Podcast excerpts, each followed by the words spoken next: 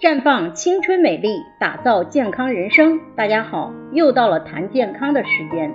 作为女性，我们都知道每个月都会有一次大姨妈的光临，它能促进女性体内废弃物的排泄，是女性美容养颜的好机会。但是女性在怀孕后，大姨妈就会停止。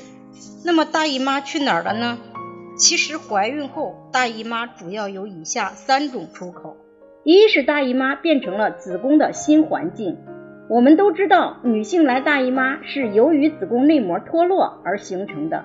在怀孕后，受精卵就会平稳的在子宫上安家，吸取养分，随后发育成为胎儿。换而言之，也就是当我们有了孩子以后，我们就需要给孩子提供一个家。那么这时，子宫就相当于孩子的家。所以，女性在怀孕后，子宫内膜就不会脱落，大姨妈也就不来了。大姨妈的第二个去处就是产生母乳。我们知道，对于没有怀孕的女性而言，即使乳房发育很好，也基本上没有奶水的。当怀孕时，就会有奶水流出，原因就是由于激素的变化。这也是为什么有些女性在怀孕后得到第二次发育的原因。姨妈的第三个去处是促进羊水的分泌。当有了孩子以后，刺激大姨妈的激素就会消失，从而变成促进羊水分泌的激素。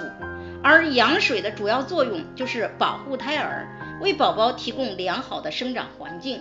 这就是人体自由的运行系统，不同时期有着不同的运行状态，但都是有规律的。一旦这种规律被打破，就说明出现了问题。所以平时大家都要养成观察身体变化的习惯，特别是大姨妈的变化。